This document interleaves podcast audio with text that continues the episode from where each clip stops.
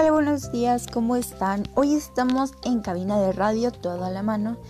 El día de hoy nos acompaña Fernanda que nos platicará las cosas que nos imponía o nos impone la sociedad.